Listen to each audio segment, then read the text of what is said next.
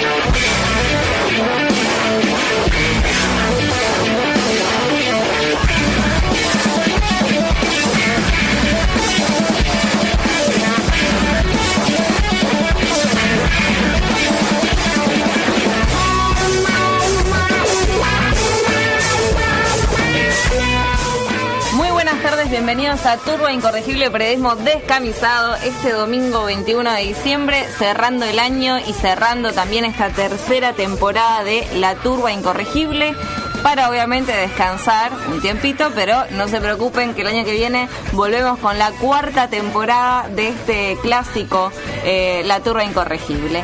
Eh, bueno, estamos en esta mesa con Nicolás Ferrera, muy buenas noches. ¿Qué tal, Eri? Bienvenida, muy buenas noches, así es. Hoy estoy acá en el lugar que ocupa Rodolfo todos los domingos. Ahora estamos así frente a frente. Hoy vamos a hacer una turba, vamos a estar muchos compañeros discutiendo y analizando, haciendo un balance de lo que ha sido el año. Y nos acompaña también Rodolfo. ¿Qué tal? ¿Cómo les va? Muy bien a todos. Poco descerebrado por la noche, pero bien, ¿no? Han superado. Digo, hoy es eh, el último programa del 2014, el primer día del verano, ¿no? Comenzó hoy. Y vamos a hacer, como bien decía Nico, una recorrida a lo que fue este año políticamente hablando, económicamente hablando, judicialmente hablando. Así que, bueno, vamos a esperar que lleguen los compañeros convocados. Ya tenemos a uno de ellos, que es Seminara, y el artista que lo van a presentar ustedes. Así es, nos acompaña en este último programa de 2014 el compañero Pablo Poleto. Pablo, muy buenas, muy buenas tardes, noches. ¿no? Buenas ¿Esta tardes, noches, sí. Es de día, es de día todavía. Sí, bueno, todavía es de día, pero bueno, eh, les agradezco que me hayan invitado y bueno, acá vamos a hacer algunos temitas, eh, algo de Silvio para, para acompañar. Muy bien, están también en estudios esta turba de compañeros. Le vamos a pedir por favor que se acerquen, por lo menos para decir hola. Emiliano Fallos, Hola, buenas tardes. Josefina Yuste. Hola. Y Diego. Muy bien, bueno. Bueno, eh, ¿quieren que arranquemos entonces? Pablo, ¿querés contarnos un poco cómo viene tu trayectoria? Dale, eh, mira, eh, vengo tocando mucho, vamos a decir, eh, prácticamente todos los fines de semana. Y bueno, bien, digamos, el camino de la música es un camino complicado, creo que hoy en día se está, se está valorando mucho más en el tema de la cultura, todo el tema de la música. Es algo importante creo para recalcar este año en particular, que se abrió el Ministerio de Cultura. Eh, eso me parece importante y bueno, laburando, tocando y tocando y tocando, siempre tocando. Muy bien. En una semana muy importante también para la carrera que viene haciendo Pablo. Sí, es una semana importante porque, bueno, eh, en particular justamente en Cuba esta semana se dieron eh, unos hechos muy importantes eh, con el tema de la liberación de los últimos tres cubanos que quedaban presos en Estados Unidos. Eh, ya había dos que habían sido liberados con anticipación y bueno, también con todo este anuncio que hizo Obama sobre la posibilidad de empezar a desarticular todo el bloqueo que Estados Unidos hoy en día ejerce sobre, sobre Cuba. Muy bien. Bueno, ¿con qué tema vamos a arrancar entonces? Y vamos a aprovechar esta, mm, esta situación que se dio del tema de los cinco y ellos en un concierto que hicieron anoche con Silvio Rodríguez en La Habana dijeron que uno de los himnos que ellos habían tomado para, para sí mismos dentro de la prisión era Necio, una canción de Silvio. Así que vamos a arrancar con Necio. Bueno, arrancamos entonces con Pablo Poleto en vivo a través de la turba incorregible periodismo descamisado.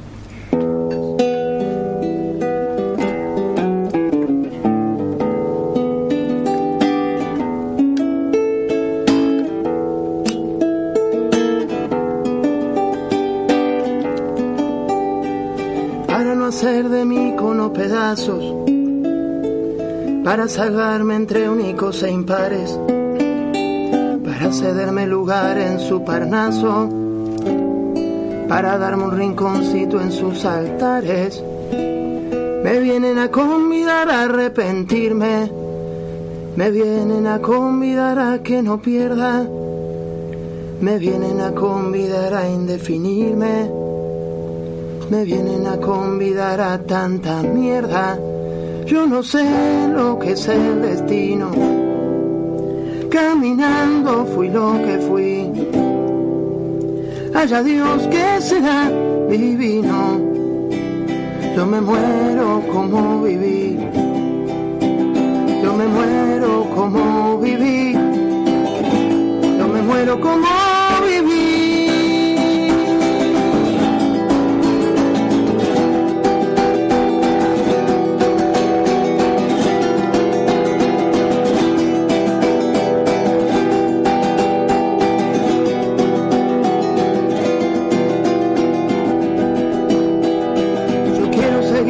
a lo perdido.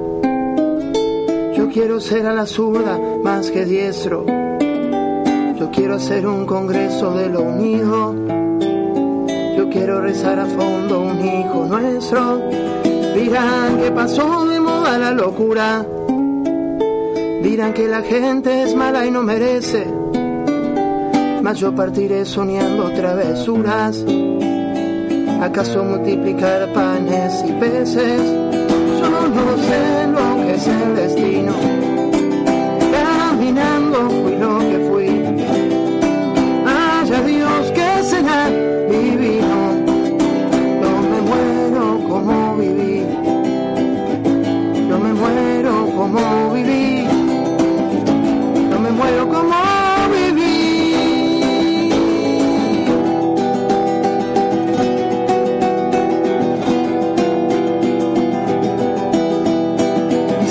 arrastrarán por sobre rocas cuando la revolución se venga abajo, que machacará mis manos y mi boca, que me arrancarán los ojos y el badajo. Será que la necedad parió conmigo, la necedad de lo que hoy resulta necio, la necedad de asumir al enemigo, la necedad de vivir sin tener precio yo no sé lo que es el destino. Caminando fui lo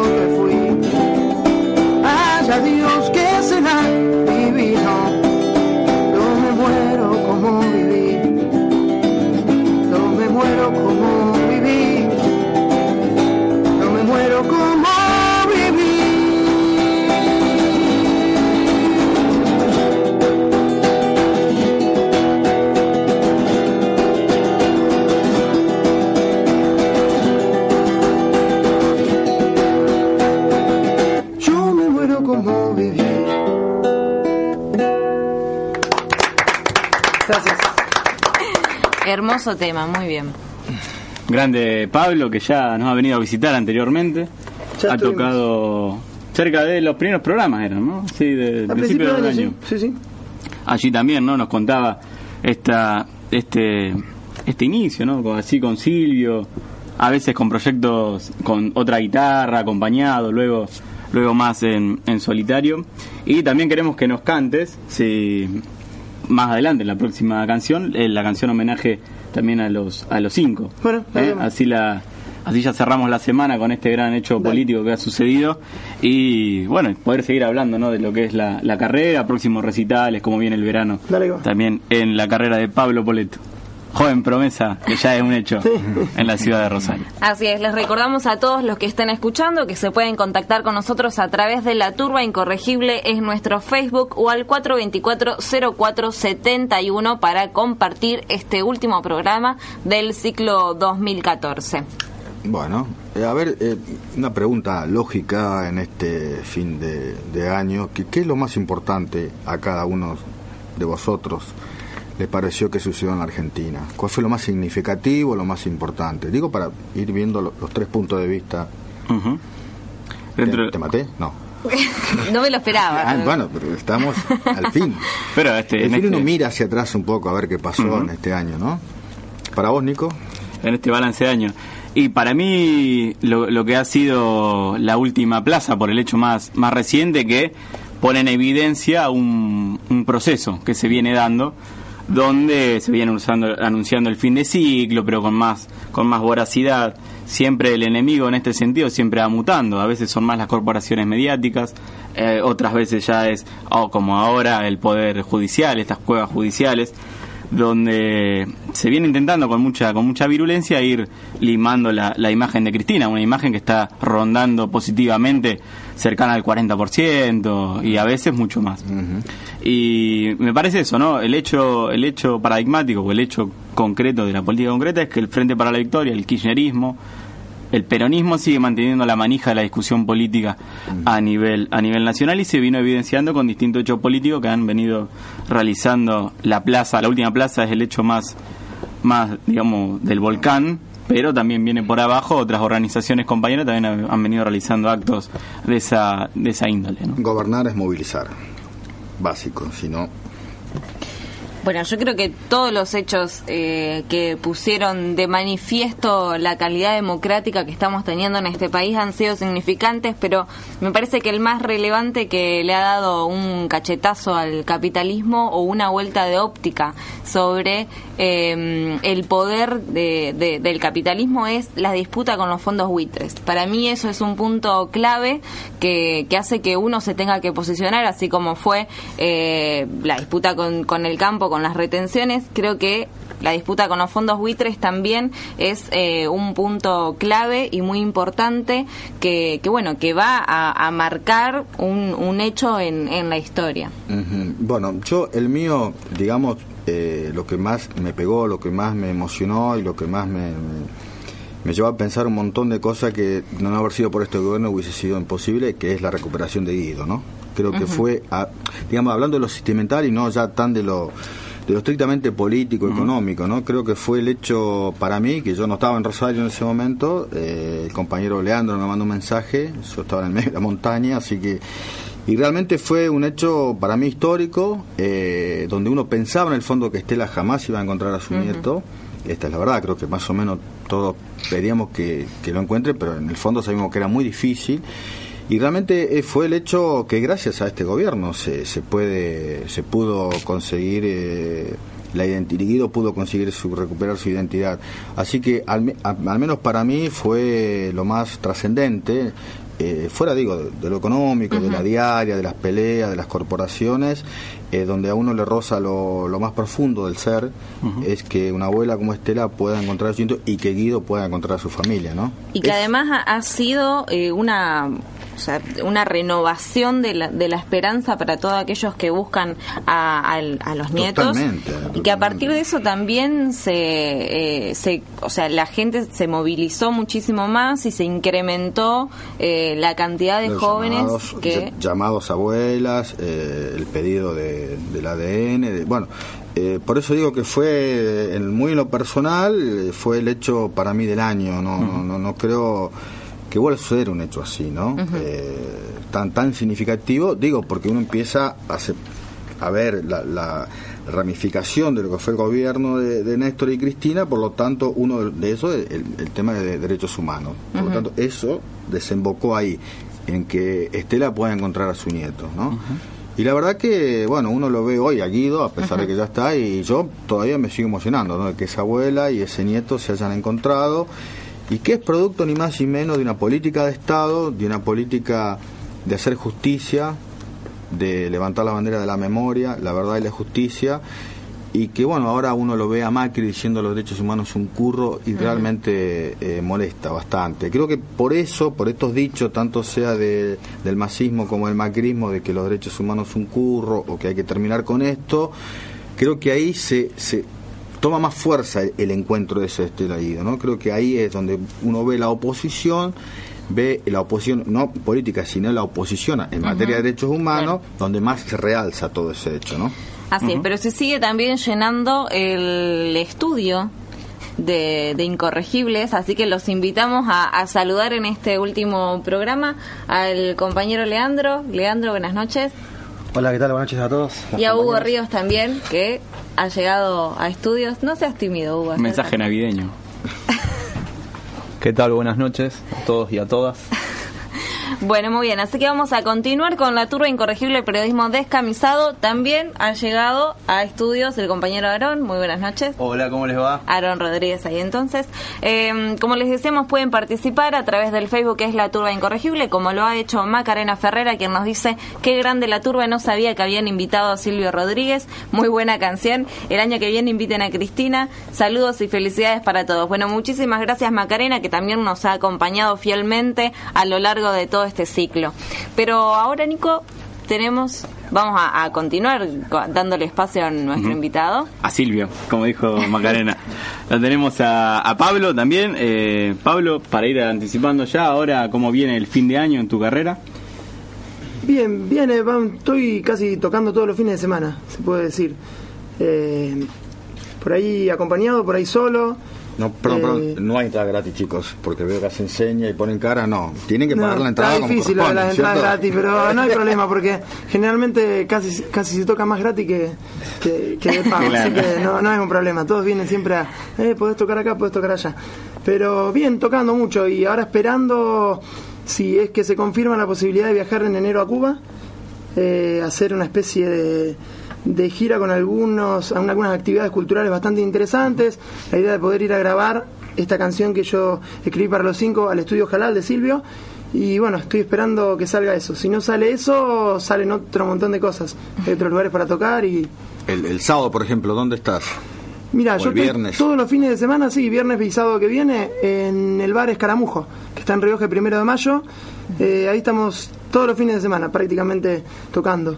Eh, el ambiente está muy bueno y bueno, haciendo canciones de Silvio, canciones de, de Latinoamérica, de, música popular, digamos. Bueno, quedan todos invitados entonces, pero ahora sí estamos ansiosos por escuchar ese tema, así que Pablo, el micrófono es tuyo. Dale.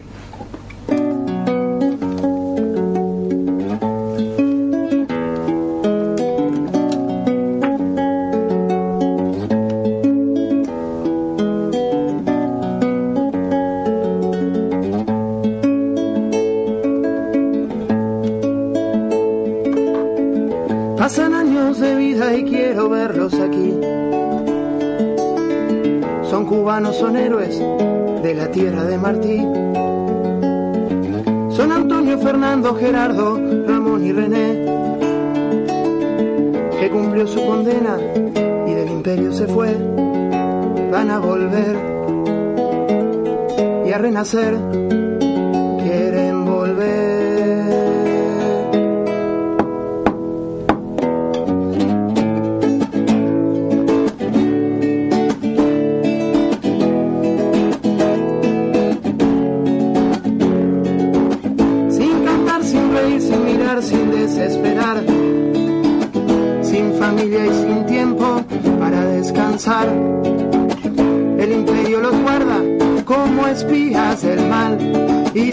argumentos privan de su libertad.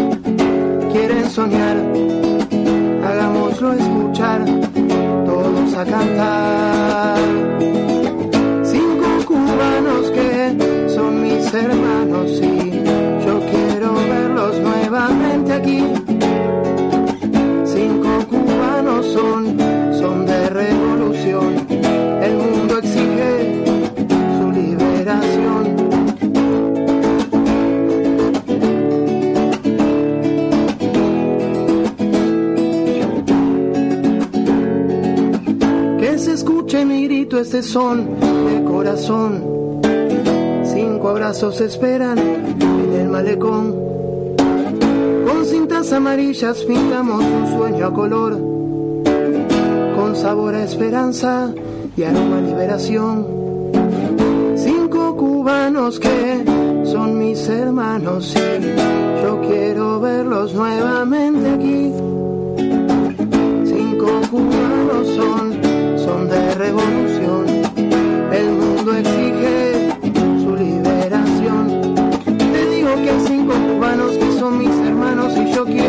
Volver a la isla, a esa que los vio nacer. El pueblo nuestro americano levanta sus manos y pide al imperio y a él, a Obama, que se deje de joder. Cinco cubanos que son mis hermanos y yo quiero verlos nuevamente aquí. Te digo que cinco cubanos que son mis hermanos y yo quiero verlos volver a la isla, a esa Cinco cubanos que son mis hermanos y yo quiero verlos nuevamente aquí. Gracias. Hermoso tema entonces. Eh, bueno, continuamos con la Turra Incorregible Periodismo Descamisado. Recuerden que ese es nuestro Facebook o se pueden contactar también a través del 424-0471. Pero ahora, siendo las 20 horas, eh, vamos a pasar a la tanda y enseguida volvemos. Todo el país. Nacional. La radio pública. Semanario Italiano. Música, arte, cultura, moda, deporte, gastronomía. Domingos de 22 a 0 horas. Idea y conducción José Pipo Paratore. AM 1300 y FM 104.5. La radio pública. Transmite Radio Nacional, integrante de Radio y Televisión Argentina Sociedad del Estado, cuyo capital accionario es de íntegra propiedad del Estado Nacional.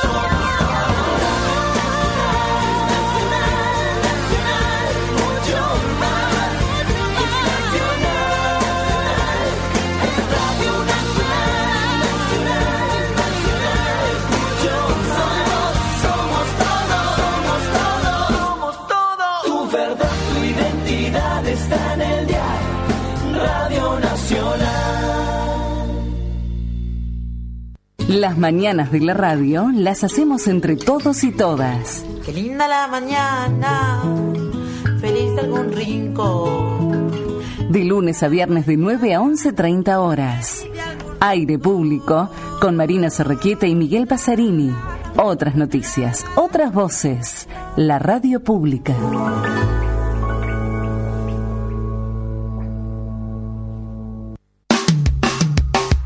Comience la mañana bien informado por la radio pública.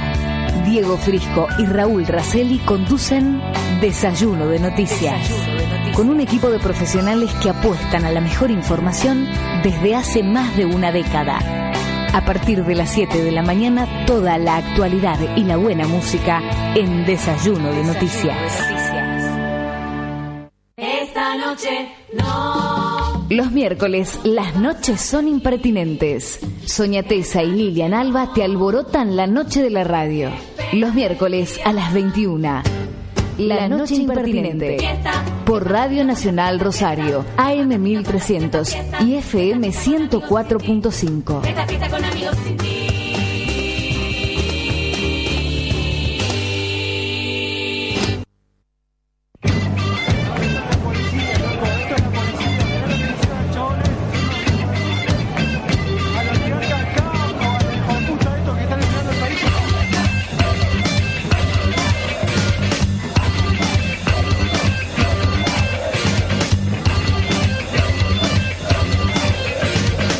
Continuamos ya con el segundo bloque de la turba incorregible periodismo descamisado.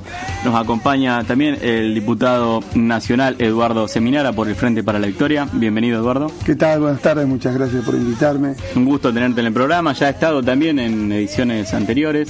Sí, sí, Así por que- teléfono y me había comprometido También. a venir. Así que antes de que termine el año, Muy estoy bien. acá. Va a estar en la tradicional entrevista de Eduardo Valverde, donde estaremos haciendo también un balance en este. Es muy poco original decir balance a este a esta determinada altura del año, pero bueno. es- Un recorrido. Un pues. recorrido, ahí está. Encontremos una, Una una miradita palabra. hacia atrás de 360 días. Ahí está. Más o menos, ¿no? Eso sería. Para encontrar una, una vuelta. No ver un horizonte plano como somos nosotros, vemos alto y algunos bajos, pero siempre algunos picos. Siempre sale con algo de la montaña, Rodolfo, con alguna alegoría montañesca. Hay comentarios. Hay comentarios como siempre, como cada domingo, nuestra fiel oyente Susana Urati que nos dice, queridos compañeros de la turba, el programa es como siempre de colección. Les deseo muchas felicidades para estas fiestas y las hago extensivas a Pablo y su familia y a esas voces que saludaron al principio que me resultaron conocidas. Besos. Bueno, un abrazo enorme a Susana Urati entonces. También Andrés Montenegro que nos dice saludos compañeros, un abrazo a todos, a recargar las pilas durante el verano que el año que viene vamos por lo que falta. Aguante la turba. Un abrazo enorme también para Andrés y a Silvia Vallaciani que nos dice buenísima la turba. Están todos en la radio, hermoso grupo de personas maravillosas, luchadoras y por sobre todas las cosas incorregibles. Eso es lo que necesitamos. Los extrañaré hasta el año que viene. Felicidades. Bueno, muchísimas gracias por todos estos comentarios y saludos. Se, se siente eh, el acompañamiento de ustedes del otro lado, así que se los agradecemos muchísimo. Recuerden, La Turra Incorregible es nuestro Facebook o 424-0471. Muchas gracias también a todos los que nos han acompañado durante el año. Pero ahora, como dice la publicidad, Pablo, cortá con tanta dulzura y cantanos, cantanos una nueva era- canción. Es amargo. Era Mar. Ese amor. Dulce yo no tomo. ¿Qué nos vas a cantar antes? Y vamos a hacer un, un himno de Silvio para terminar. Eh, la masa.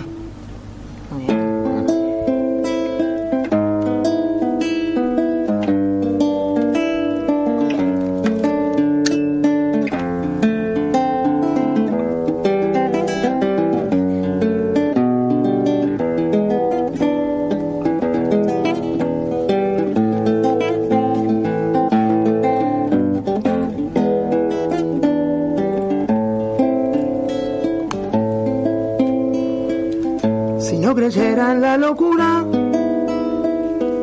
de la garganta del sinsonte, si no creyera que en el monte se esconde el trino y la pavura, si no creyera en la balanza de la razón del equilibrio, si no creyera en el delirio, si no creyera en la esperanza, creyera en lo que agencio, si no creyera en mi camino, si no creyera en mi sonido,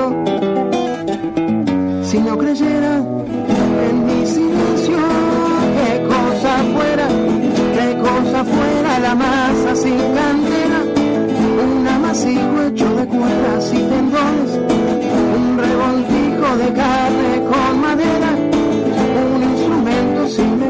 resplandores, que lucecitas montadas para escena, qué cosa fuera corazón, qué cosa fuera, qué cosa fuera la masa sin cantera.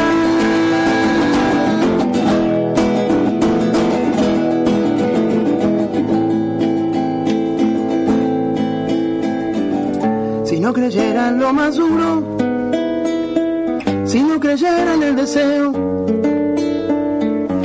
creyera en lo que creo, si no creyera en algo puro, si no creyera en cada herida, si no creyera en la que ronde, si no creyera en lo que esconde, hacerse hermano de la vida. Si no creyera en quien me escucha, si no creyera en lo que duele, si no creyera en lo que quiere, si no creyera en los que luchan, qué cosa fuera, qué cosa fuera la masa sin cantera, un amasijo hecho de cuerdas y tendones, un revoltijo de carne con madera, un instrumento sin mejores resplandores, de lucecitas montadas para escena, qué cosa fuera el corazón, qué cosa fuera, qué cosa fuera la masa sin cantera, un testaferro del traidor de los aplausos, un servidor de pasado en copa nueva, un eternizador de dioses del ocaso, júbilo erguido contra y lentejuela, cosa fuera el corazón, qué cosa fuera, qué cosa fuera la masa sin cantera, corazón, qué cosa fuera, qué cosa fuera la masa sin cantera.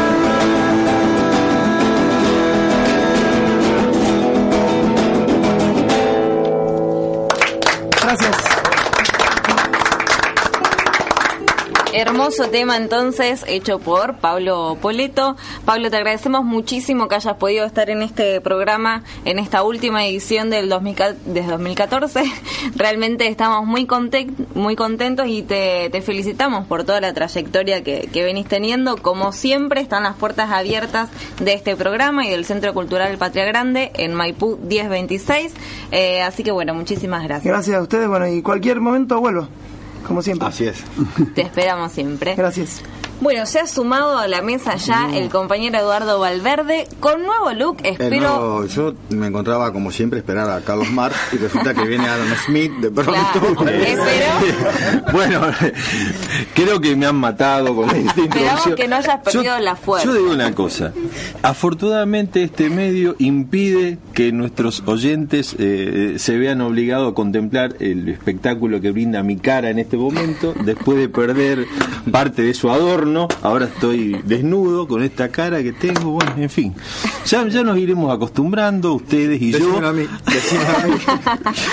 Pero esto, el, el cabello va a volver, ¿eh? Va a volver, El va a hombre volver. que crece sin que uno tenga que pagar. Exactamente, exactamente. ¿Qué Bien. tal? Gracias por, por el recibimiento, más allá de, de lo que han dicho. Bueno, seguimos compartiendo entonces los comentarios de nuestros oyentes, como Daniel Couselo, quien también ha sido parte de, de este ciclo, quien nos dice saludos a los compañeros y compañeras que realizan la turra incorregible. Finalizamos el 2014 y comenzamos el 2015 yendo por más, defendiendo lo conquistado para avanzar por lo que falta, teniendo por seguro que a los 90 no volvemos. Buen año y buena vida, compañeros y compañeras. Bueno, muchísimas gracias a Daniel Couselo y ya que él hace referencia a los 90 no volvemos, que también es una consigna que venimos manteniendo durante todo el año, quisiera... Eh, comentarles sobre algunas definiciones y algunos resúmenes que venimos haciendo con respecto a los 90 no volvemos. Un compañero no, lo ha definido como eh, los 90 como la fiesta macabra y bueno, dentro de, eso hay otras definiciones que se estuvieron dando y saliendo a la luz el día de hoy eh, y ¿Por qué a los 90 no volvemos? Por ejemplo, por la batalla cultural ganada, aunque sea un grano de arena, eh, porque uno no se realiza sin el otro, sino si el otro no se realiza, porque es algo que, que se haga, o sea, que a los 90 no volvemos sea algo que se haga carne en el pueblo, eh, conservar lo que se conquistó y poder profundizarlo. Eh, fue un terreno allanado para que avance el capitalismo de manera feroz. No, no hay que perder de vista el horizonte. A los 90 no volvemos porque la gente recuperó los sueños, eh, por la recuperación de millones de puestos de trabajo. A los 90, los 90 no volvemos porque la patria eh, para porque no queremos una patria para una élite, sino la patria para todos. Es el sentido del peronismo y algo que, que también se, se puede definir o se fue definiendo reiteradas veces es porque la gente no tenía trabajo. Así que eh, siguiendo con esta consigna que venimos manteniendo y anunciando desde este programa, eh, como, como bueno, definición de lo que ha sido la turba incorregible, seguimos diciendo a los 90 no volvemos. Y ahora sí, pasamos, le damos pie a nuestro Bueno. entrevistador estrella, Eduardo Valverde. Eh, eh, bueno, muchas gracias, Erika. Eh, querido Eduardo, gracias por estar con nosotros. No, por favor. Una vez más.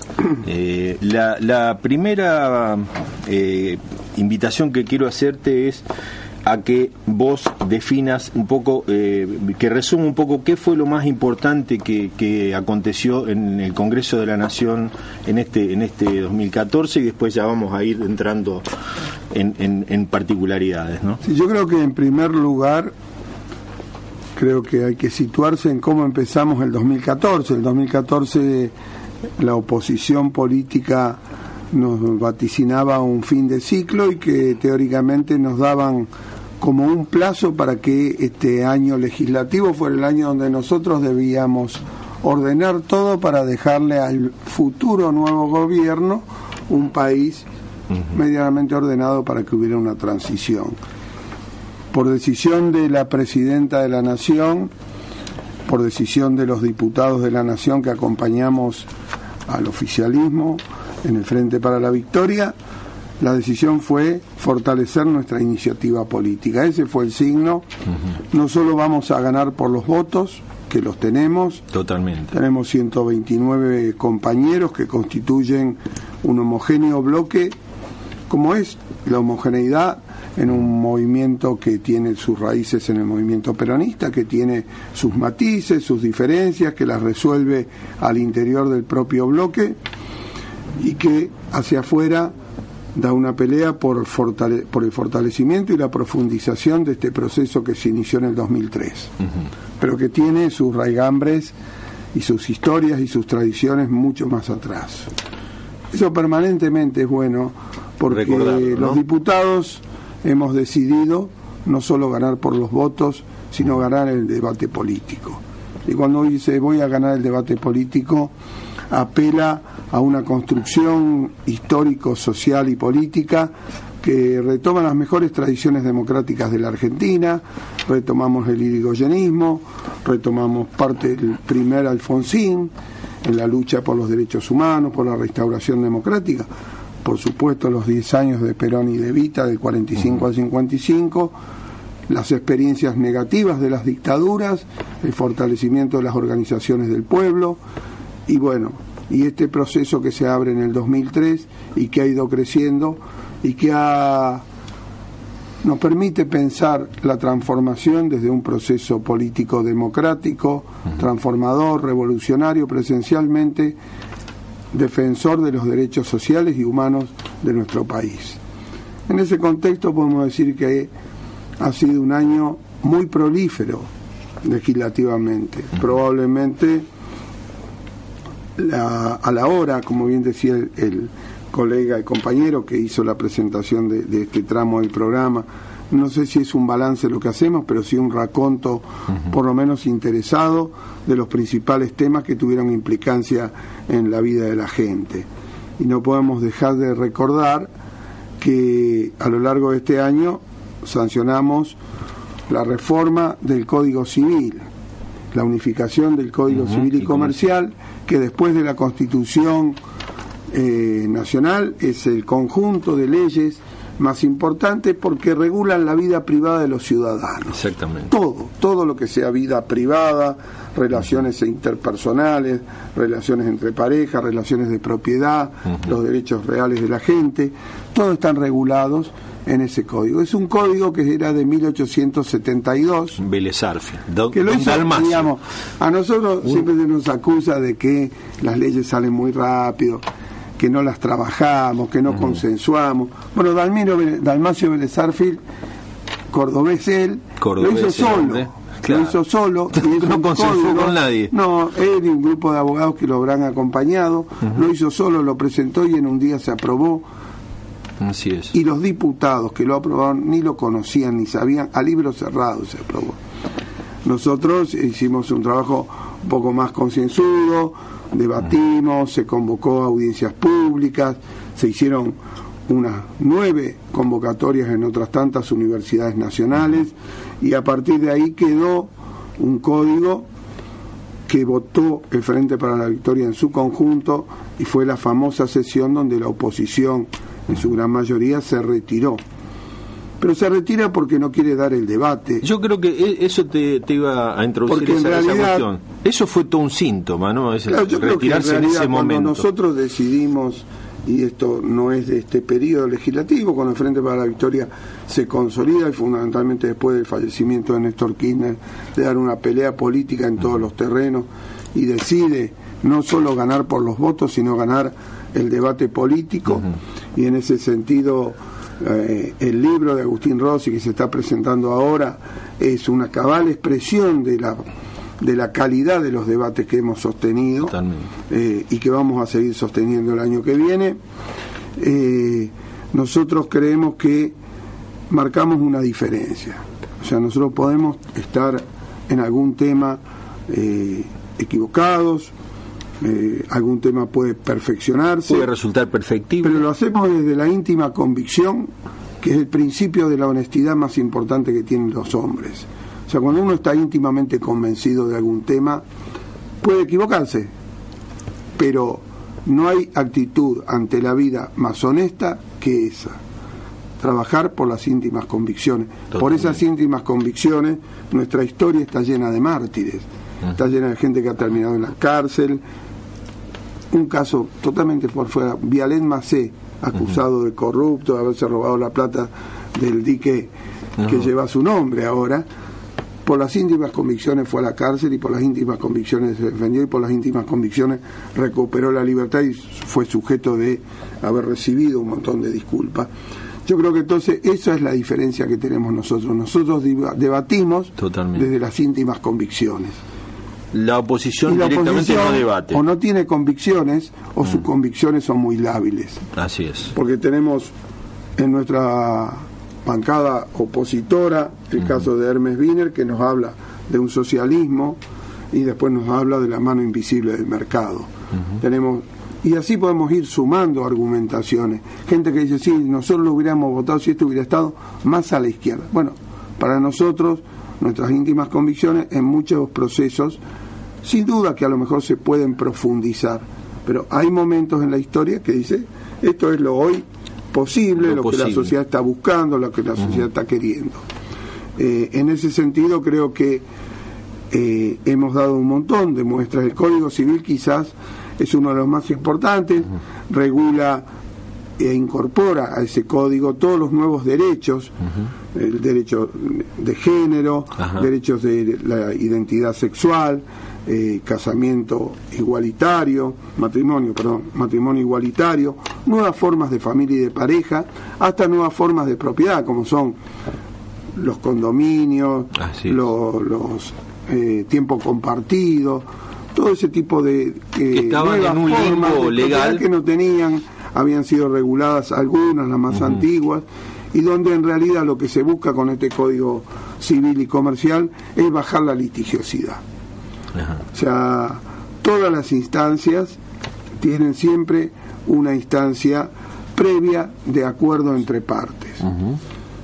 Y esto lleva también a que eh, todos aquellos hombres de derecho tengan que ayornar sus posiciones, dejar de pensar de que los litigios son copiar, pegar en una hoja, sino que hay que empezar a estudiarlos, contemplar los nuevos derechos y regular tanto los, pleitos o, los procedimientos que ellos llevan adelante con esta nueva norma. Esta nueva norma iba a entrar en funcionamiento el primero de enero del 2016 a pedido de distintas organizaciones en la última sesión, eh, además de la Argentina Digital, eh, la, ley, la nueva ley de telecomunicaciones, votamos un adelantamiento, así que en agosto del 2016, 2015 entra plenamente en vigencia el código con todos aquellos nuevos temas que tienen mucho que ver con la vida de la gente y con derechos que realmente costaban mucha dificultad ejercerlo. Uno es la ley de adopción, otro es una nueva ley, de, una nueva forma de encarar la disolución matrimonial. Exacto desaparece. Con la voluntad de una de las dos. Claro, desaparecen viejas figuras. El tema de la conciliación, esa que no, no, funcionaba. No, además que ponía en riesgo la vida de alguno de los dos cónyuges. Muchos casos de violencia de género, en, ambos sentidos, no solo del hombre hacia la mujer, sino de la mujer hacia el hombre, eh, se, se expresaban en ese periodo de conciliación.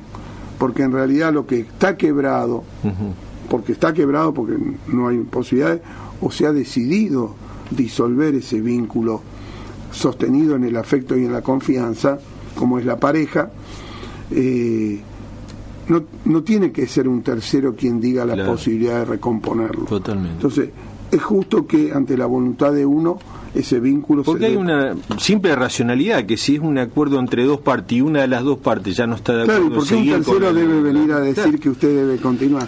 Y el tema de los bienes, que siempre fue otro de los grandes motivos de, de, digamos, De litigio. de poner, en, en- sí, además de poner en, en cada uno de los individuos lo peor de cada Sí. uno, porque se discuten bienes materiales. eh, en realidad lo que se discute a veces es el daño más grande que le puede hacer al otro. Si uno quiere el perro, me quedo yo con el perro. Si el otro quiere el Sí, libro, sí, sí, sí. me quedo con sus libros o los destruyo o los mando a la venta. Eh, todo eso se va a discutir en otro terreno. Y siempre lo que se trata de proteger, tanto en este código como en el procesal penal, es al más débil. Eh, me refiero en los derechos de los sucesorios, en los derechos de los chicos, en los derechos de chicos con discapacidades. Hay una serie de temas y es muy largo el tema del Código Civil, pero es un avance muy importante. Otro, otro, otro, eh, otra aprobación que fue muy, muy interesante, muy importante por la, por la, el- los resquemores que, cre- que creó justamente en el, en la alianza opositora al gobierno y destituyente que hemos venido padeciendo de- desde hace unos buenos años hasta esta parte, es el tema de las leyes que tienen que ver con el consumo, Sí, ¿no? la ley de defensa Yo, del yo consumidor. quería, claro, yo quería poner eje eh, en eso porque me parece que fue eh, otro otro otro gran otro gran eh, mojón que dejó eh, eh, la, la bancada del oficialismo y que me parece que mm, eh, lo, lo, lo que indica digamos la- el alcance de esa de que puede llegar a tener esa medida la, la- está directamente relacionado con cómo reaccionaron los sectores concentrados ante la aprobación de esa norma ¿no? Sí, sin duda, porque además de esto de devolverle poder a la gente y no que la gente siempre es víctima de, con- de derechos que no puede ejercer, sobre todo en materia de consumo, de derecho del consumidor eh, y de derechos. Por ejemplo, el caso de la telefonía móvil es claro. Siempre era el principio pague y después quejese. Ahora se invierte Ahora el es tema. Y además se crean tribunales a nivel de todo el país para que la gente tenga lugar acceso. Y todo se resuelve previamente en una instancia de acuerdo entre partes. Se genera la instancia de la mediación masivamente y todos aquellos que acepten ir, tanto consumidor como en este caso empresarios, empresas que son proveedoras de servicios y de productos, que no acepten, posteriormente pueden ir a una etapa de litigio. Exactamente. Pero previamente se insta a que haya un acuerdo en plazos perentorios. Lo que tiene tanto este código, este, esta legislación, como el Código Procesal Penal pone plazos muy estrictos a las distintas etapas procesales. Y, y el temita de la de la de la, la tercer Y- y en- pata y en de los derechos del consumidor, Claro. esencialmente la indemnización en el caso de que haya acuerdo y que también se acuerda una indemnización si se demuestra que han sido vulnerado algún derecho que había sido concedido. el- la, el- el- la tercera parte de esa ley, de ese- que en realidad era un paquete de tres, de tres leyes que, que generó más escosor en los sectores concentrados, es la ley de abastecimiento. La, la reactualización, porque en realidad estaba vigente la ley de abastecimiento. Sí, la Cosa ver, que yo- intentaron confundir a la opinión pública diciendo que era algo, traer una ley que eh, no, no estaba en vigente cuando en realidad la ley estaba vigente. En realidad lo que no nunca se dijo es porque había una ley de abastecimiento en la Argentina. Además, nunca O sea, se la ley de eso. Que se modifica y se adecúa A quitando penas de prisión y otro tipo de, de cuestiones surge en pleno proceso democrático condicionado, como fue el, el proceso 73-76, con un proceso muy marcado de desabastecimiento que hubo, al que fue sometido la población como parte del boicot al gobierno de José Bergelbar. Exactamente. José Bergelbar fue el último burgués en términos de Isidoro. eh, el, el libro de el Silvane, ¿no? No, Isidoro. mm, Bueno, no me voy a acordar. ahora. El, No, no.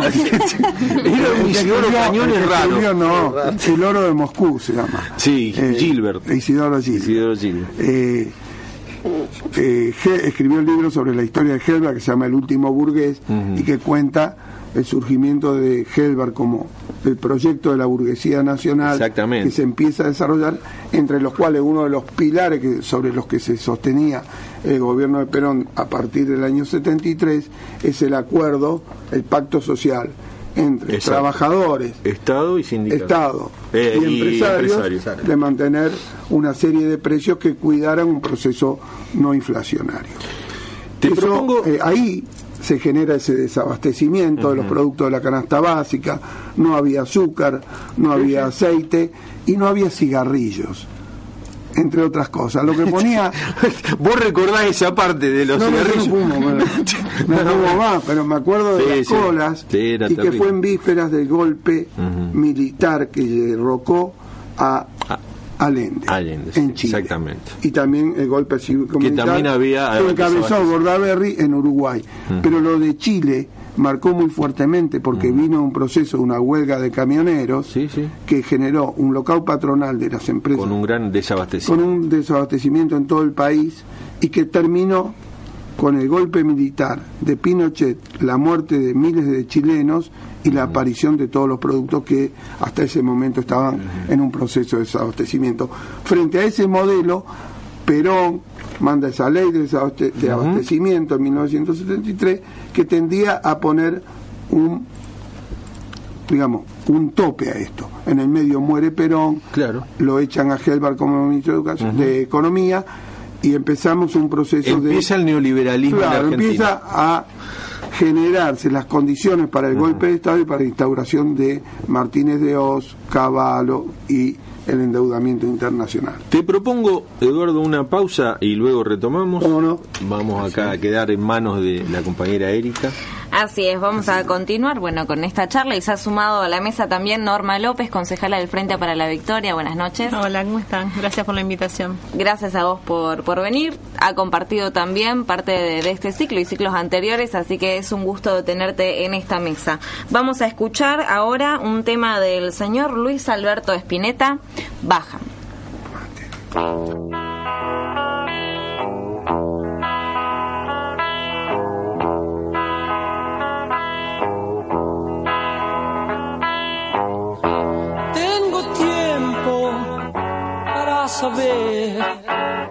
Si lo que sueño concluye en algo.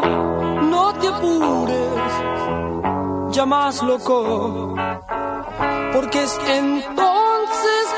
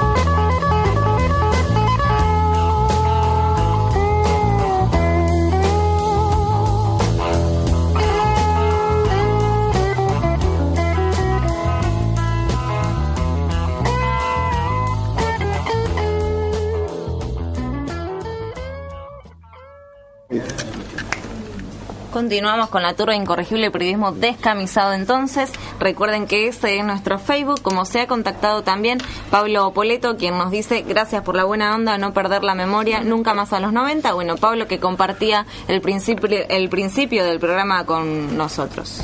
Digo que, disculpen los oyentes, eh, por ahí algunos ruidos, eh, que somos muchos acá adentro y nadie mira ese Es cartelito cuando está en rojo dice aire hay que callarse. Pero bueno, a- La así turba está. es La turba es así. Bastante, bastante disciplina hay. O sea, no, no Hoy sí exageré que somos tampoco. una turba incorregible en el Sí, estudio.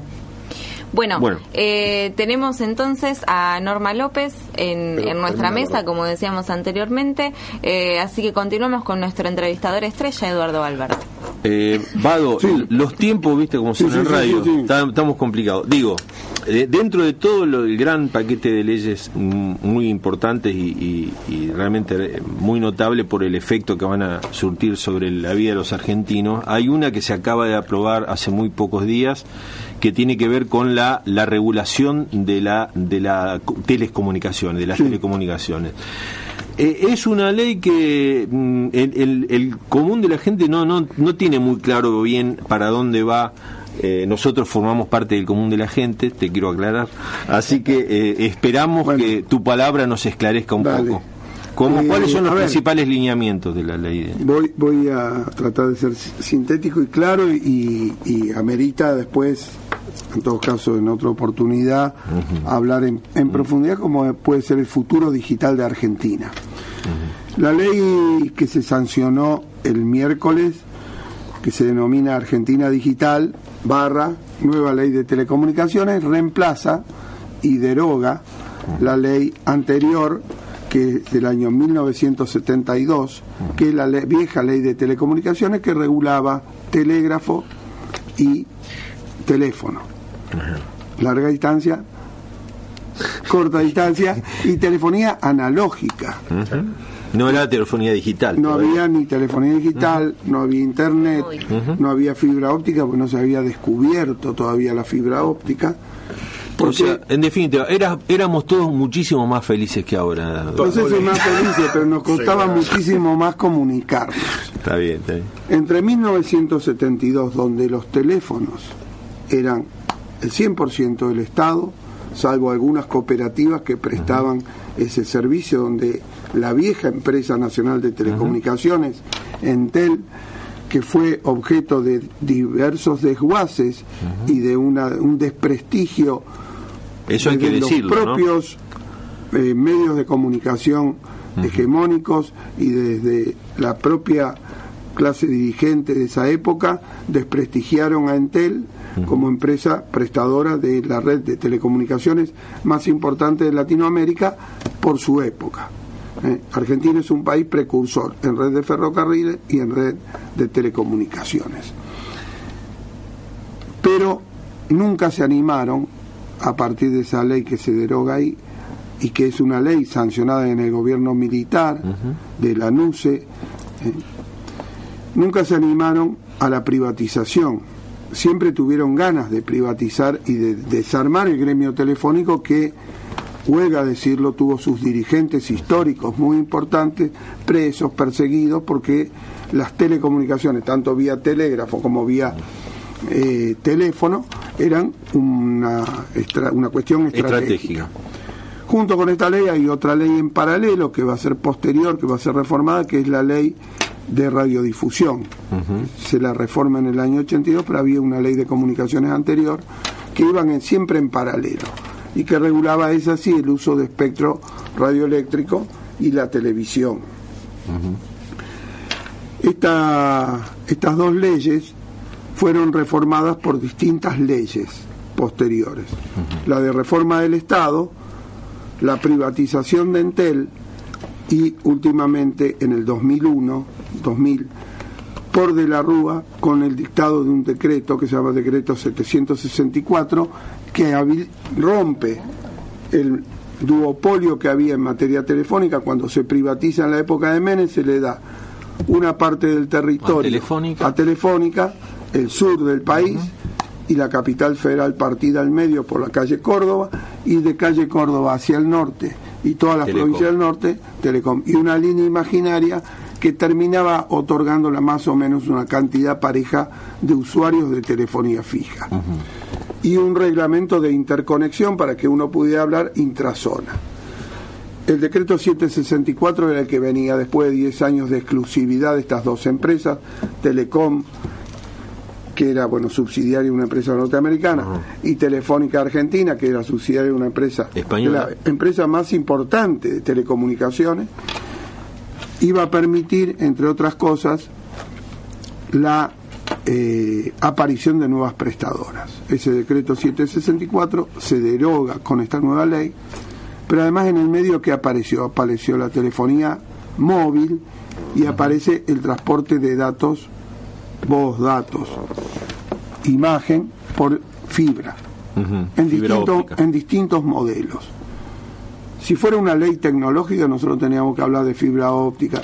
Como no es una ley tecnológica, es una ley estratégicamente política, hablamos de transporte de datos En por general. medios, porque están transporte de datos inalámbrico, transporte de datos alámbrico por par de cobre, ahora la Unión Internacional de Telecomunicaciones empieza a permitir el transporte de datos por, por- por cableado eléctrico y el transporte por fibra óptica. La fibra óptica es estratégica para que la gente pueda entender. La fibra óptica permite por un solo tubo un montón de pelos, se los denomina pelos por el, su grosor, que dentro del cual hay un material que es conductor de la electricidad a la velocidad de la luz. Los famosos microconductores, Exactamente. por los Son cuales varios han microconductores, ganado los cuales premio Nobel. Argentina ha sido uno de los grandes descubridores de la utilización del silicio y esos cables resisten a cualquier tipo de cosa. Por ejemplo, por el medio de una cloaca usted puede tirar un, un metro de fibra óptica. Pero a su vez permite un transporte de datos, no como dijo la diputada Bullrich, que colapsan las, las- los caños, no colapsan los caños, pues lo que se transporta no son bienes materiales, son cuestiones, son bytes, que no tienen materialidad. Pero bueno, eh, con esa gente discutimos nosotros, con gente que dice la neutralidad de la red no es neutra porque pasa la televisión pública. Y en la red no pasa la televisión pública. Pasan datos, pasan- la televisión pública es parte de otro paquete comunicacional que es la televisión digital abierta. Pero bueno, discutimos con esa gente y le tenemos que hacer entender que estamos hablando de otras cosas. Entonces, ¿qué es lo que hace esta ley? Esta ley, en primer lugar, reconoce que el Estado es el principal y más importante eh, planificador estratégico de la comunicación en la Argentina a través de un programa que ya estaba en funciones que es Argentina Conectada. Argentina Conectada es el tendido de fibra óptica, de un troncal de fibra óptica, con un costo importante, pero con una idea mucho más importante, que es garantizar la, el acceso a las comunicaciones a todo el país en condiciones de igualdad. Ese proyecto de fibra óptica va a enlazar las 24 capitales de provincia y va a ir dando vuelta y va a ser un troncal. De ese troncal se van a desprender otras redes más pequeñas que deberían ser provinciales. Hay 12 provincias que ya han hecho, han constituido empresas provinciales para garantizar esta interconexión y otras no. Santa Fe no ha hecho nada con- por su esfuerzo. Ah, en eso tampoco. En eso tampoco. Está bien. No, no, no saber hay un mapa, hay un mapa de planificación del Ministerio de Planificación donde muestra los avances online día a día de qué ha hecho cada provincia. Santa Fe está todo en una línea punteada, o sea que dice, tenemos pensado por dónde va a ir. Para mantener Pero- la coherencia. ¿no? Pero no hemos hecho nada al respecto. Muy bien. Pero ya el troncal de, de nuestra provincia, la parte que corresponde a Nación, ha hecho todo. ¿Eso qué va a permitir? Eso va a permitir de que el Estado, al declarar un servicio público, la interconexión entre y para los licenciatarios, al ser servicio público, puede regular la, La tarifa. tarifa. Exacto. ¿Qué es lo que pasaba antes? Los dos había cuatro empresas de interconexión. Esas cuatro empresas eran Telefónica, Telecom, Telmex, del grupo Claro, el señor Slim, y el Estado. Y Cablevisión y otros cableado- cableadores menores que tenían el 8% del mercado, 75% lo tenían Telefónica y Telecom. Como no había ninguna regulación, se le vendía espacios megas transportados o para que pudieran ser transportados al Banco Patagonia y también a una cooperativa o a un cablero del interior. Y el precio era un precio arbitrario. Cuando una de las primeras experiencias de cableados estatales provinciales es La Pampa, el segundo es Chaco, eh, el, cab- el costo del mega transportado cae de qui- 150 dólares a 15. Con lo cual, eso mismo va a pasar. Y eso tendría que llegar al usuario. O sea, un abaratamiento de, de todo el A sistema. futuro debería haber un abaratamiento de todo y por otro lado una garantía de que en todos lados accesibilidad. va a haber una accesibilidad a una conexión con una velocidad razonable a un precio justo y razonable. O sea que es una ley que Una ley que va a bene- beneficiar al usuario. Acá estamos tener dos claras, dos cosas claras que tuvo el legislador en claro. Una es servicio público en competencia garantizado para todo el territorio nacional. Otro, tarifas accesibles para que la mayor cantidad de gente pueda acceder. No solo a Internet como cuestión lúdica, sino a Internet o a la comunicación digital como forma de fortalecer la educación, la información, el esparcimiento, la cultura, la prestación de servicios, porque si hay algo que va a distinguir a los países en el futuro es la calidad de su banda ancha. O sea, Corea, que es uno de los países que está entre el modelo intermedio entre todo Estado a todo mercado, Corea es un mix. Hoy en día la velocidad de conexión de, a Internet está en el orden de los 100 megas. Nosotros estamos planteando que el arranque para toda la ciudadanía argentina esté en un mega, con idea de ir aumentando. Va a aumentar en la medida que haya mejor disponibilidad, mejor infraestructura y mejor cosa. Cierro ya con esto. Lo otro que garantiza la ley, además de la neutralidad, la neutralidad de red es que las redes no son de nadie y son de todos. Tiene que haber una forma en que todos puedan acceder a esa red para transportar. Entonces lo que se paga no es el tendido como es hoy. Yo quiero operar un cable en un lugar donde está Cablevisión, Cablevisión me dice que no y yo no puedo, tengo que hacer un tendido al lado. Entonces se duplican esfuerzos, se gasta más plata, después hay publicidad y todo termina pagándolo el cliente. Ahora es neutralidad de la red, la red está, todos pueden conectarse a través de esa red, se le paga un derecho de conexión y de transporte, y por otro lado lo que va a diferenciar es que va a haber una sola troncal de código abierto, con un software conocido por todos, y un Estado que va a regular y va a registrar a todos los prestadores de servicios TIC. Entonces, todo el que tenga su matrícula TIC va a poder reclamar y el Estado lo va a tener que garantizar el acceso a esas redes. Después la ley tiene protecciones para los más chicos, para las cooperativas, para las mutuales, para los puestos de trabajo de la gente del sector y fundamentalmente tiene una mirada de futuro, de crear un organismo regulador que se llama AFTIC, Autoridad Federal de Telecomunicaciones e Información. Un papel similar a la AFCA, pero en papel el- similar al en el AFCA, caso de que fue una de las grandes críticas que nos hacía la oposición. Y que tienen un desmedido poder sobre las decisiones. La crítica que se hace Sí. de la oposición, digo. Tiene que el poder que tiene que tener, que es el de regular Lo que pasa que las políticas estratégicas. ya sabemos que no le gusta que la gente regule Eduardo, nada. Y esto mismo que estamos hablando no son decisiones aisladas. De un grupo de trasnochados que se le ocurrió cambiar la ley de telecomunicaciones. Esto tiene que ver con el acceso a servicios de comunicación audiovisual, transporte de datos, el, el programa Conectar Igualdad y que Argentina hoy tiene un satélite y tiene soberanía comunicacional. Todo esto en paquete implica un salto cualitativo en un modo de desarrollo que es lo que vamos a discutir del 2015 al 2025. Porque, como te decía en el inicio, el ciclo no está cerrado, vamos por un nuevo ciclo que va a tener la profundización del anterior con una infraestructura para el desarrollo nacional ya montada en ciencia, en tecnología, En el comienzo de ese nuevo ciclo quedas comprometido que va a ser un ciclo que obviamente Sí, se va a que, prolongar, por como supuesto, ve, tengo porque esto es así. un poquito No, no más. porque lo digamos nosotros, sino porque lo dice el pueblo argentino, lo ha venido diciendo hasta ahora y lo va a decir. No, yo creo que el año que viene va a ser un año 2015. donde debemos poner en juego y en debate Mm. todo esto más un salto en la organización política nacional de en materias de ciencia, tecnología, cultura, educación, que la gente no tengamos que contarle a la gente, sino que la gente viva como propios estos logros que después eh, le llegan, porque le estamos cambiando la vida,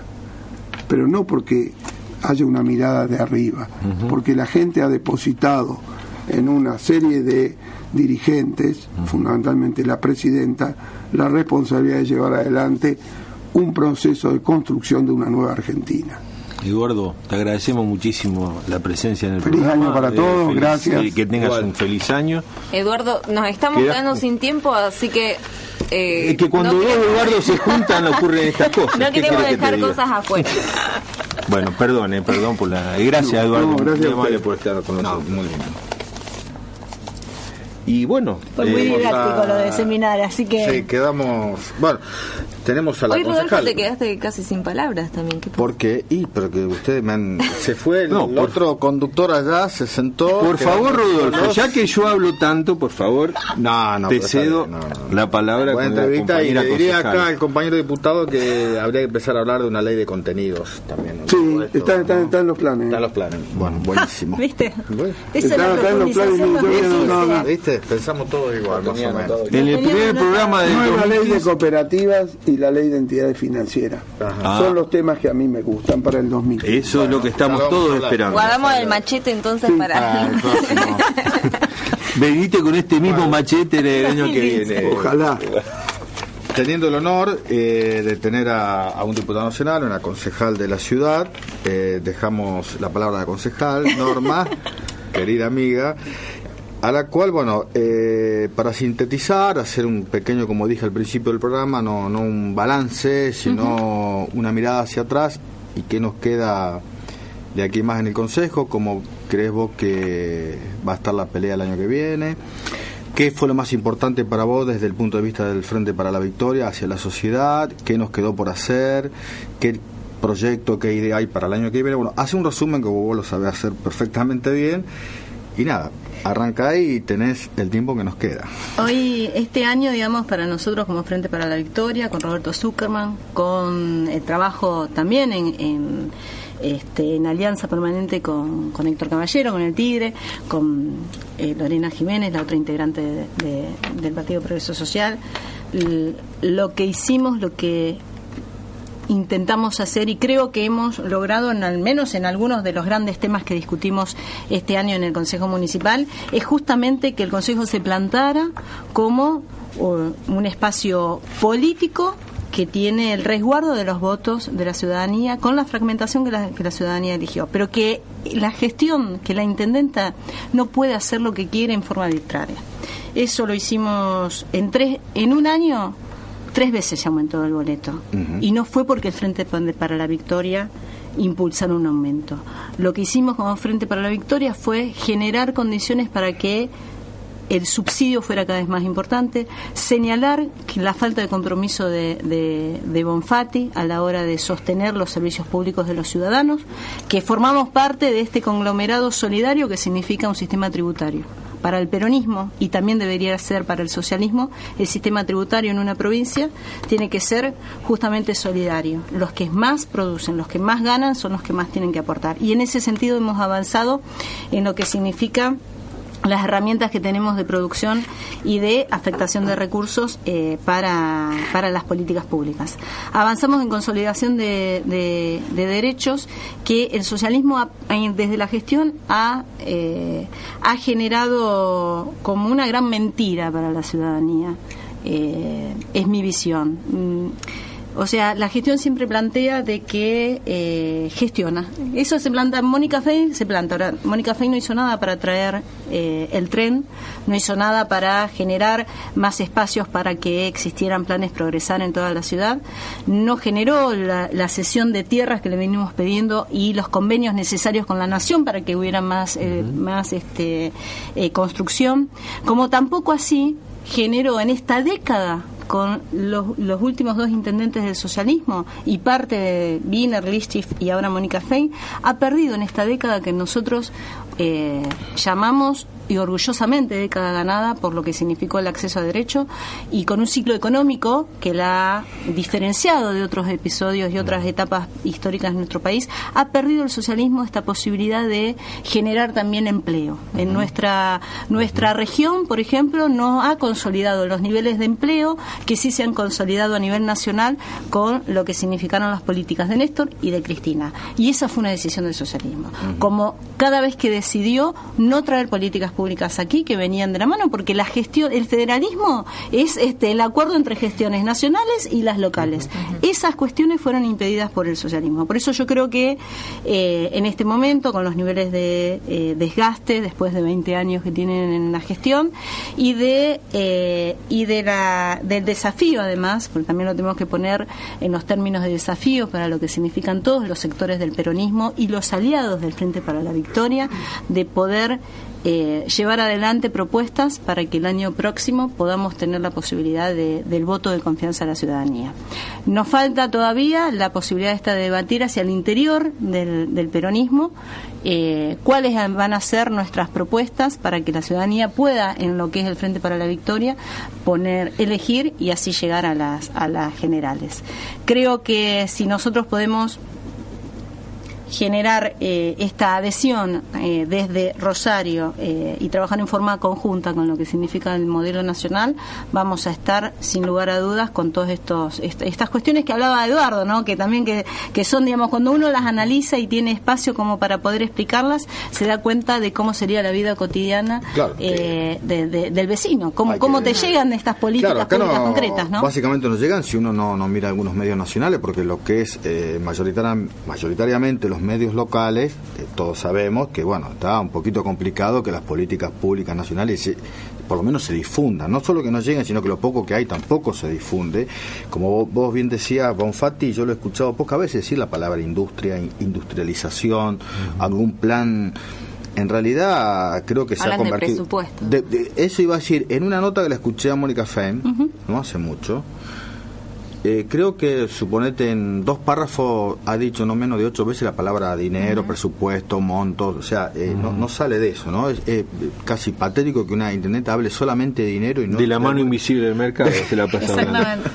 Bueno, y así tenemos la calidad de los servicios que tenemos en nuestra ciudad, claro, con una con una visión del gerenciamiento Ahora, privado. ahí quería llegar una, una pregunta, ¿no? Con este aumento del boleto, Sí. que, eh, como ustedes no, no, no votaron, eh, ¿se va a mejorar algo el servicio o simplemente es manotear soy- un poco más de dinero? Yo soy, estoy absolutamente descreída de que se pueda generar un, mello- un mejor servicio.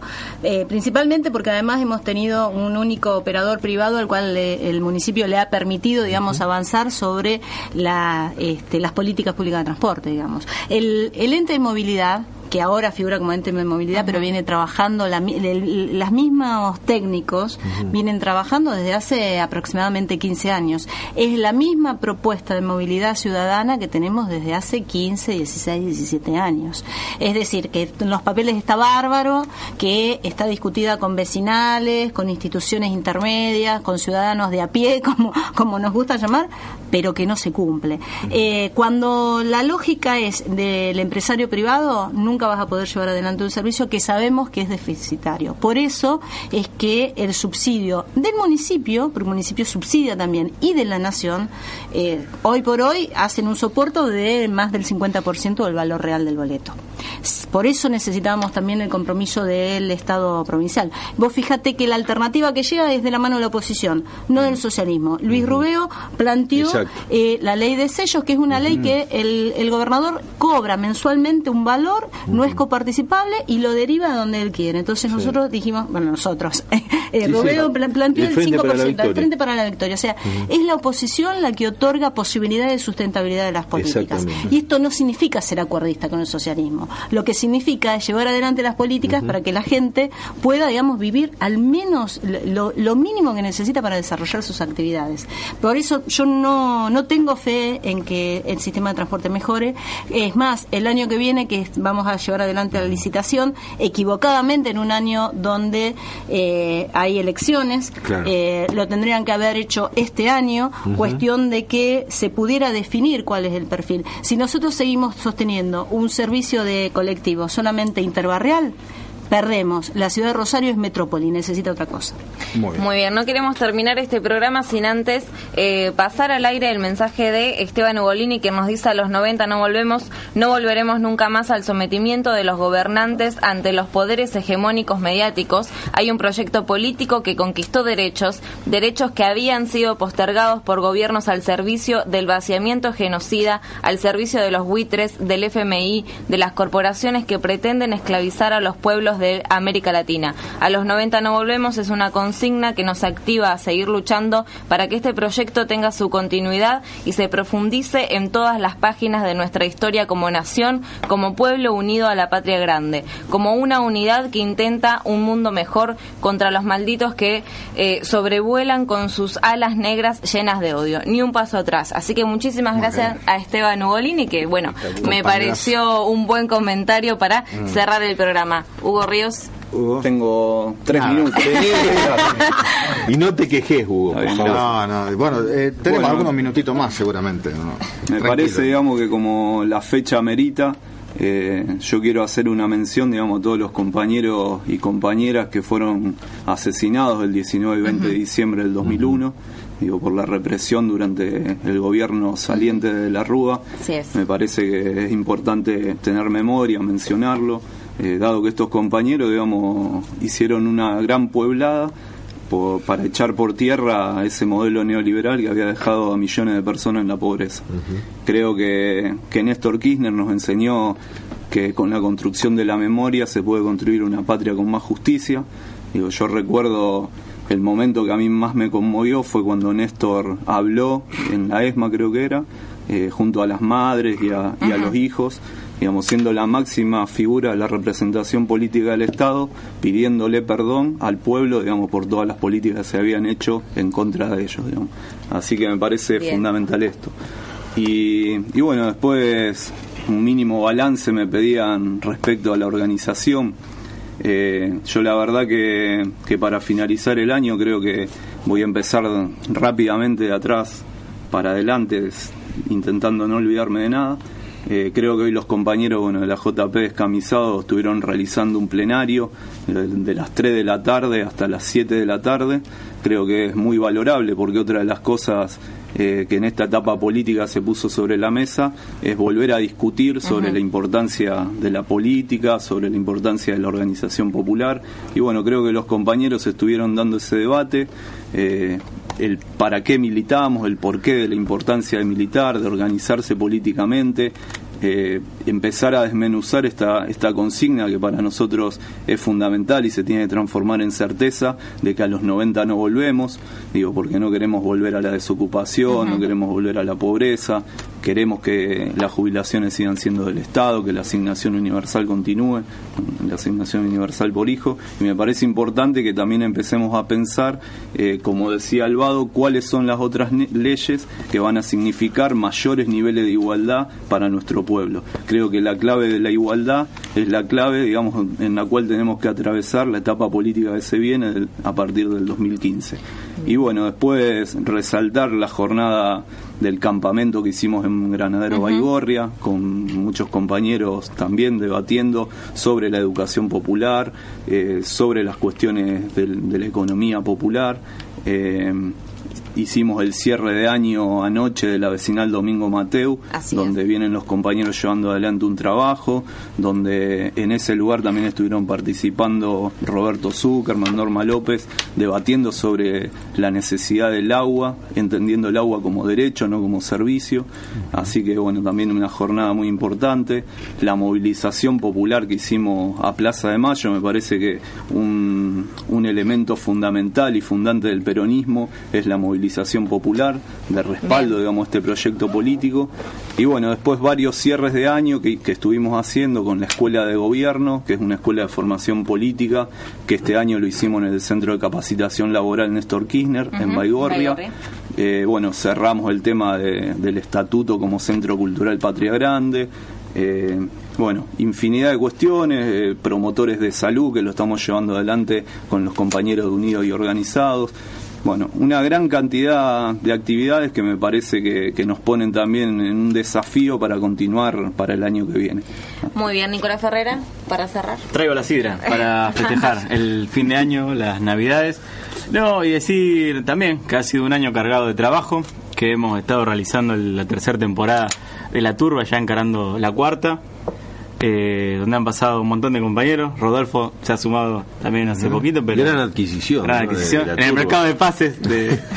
Nos hemos, hemos visto beneficiados ampliamente. con Mencionar a Mariano también, a Mariano Utín que estuvo. Abrazo para el compañero Mariano. Bueno, y a todos los compañeros escuchando. que también están presentes en este cierre del programa, le pedimos que se acerquen también para eh, terminar y para saludar Brindar a, a nuestros oyentes. Eh, y bueno, y obviamente nos espera un 2015 cargado de turba incorregible periodismo descamisado. Así que muchísimas gracias a todos, compañeros. Viva Perón. Sí, Viva pero- un saludo, un buena más, compañeros, antes de cerrar, al compañero Hugo Timpanaro, vicepresidente del Club Caoba, que consiguieron Juan. un campeonato, y después, bueno, los compañeros que llevaron adelante la experiencia de la alternativa en las elecciones en el terciario Galileo Muchísimas Galilei. gracias entonces. Gracias.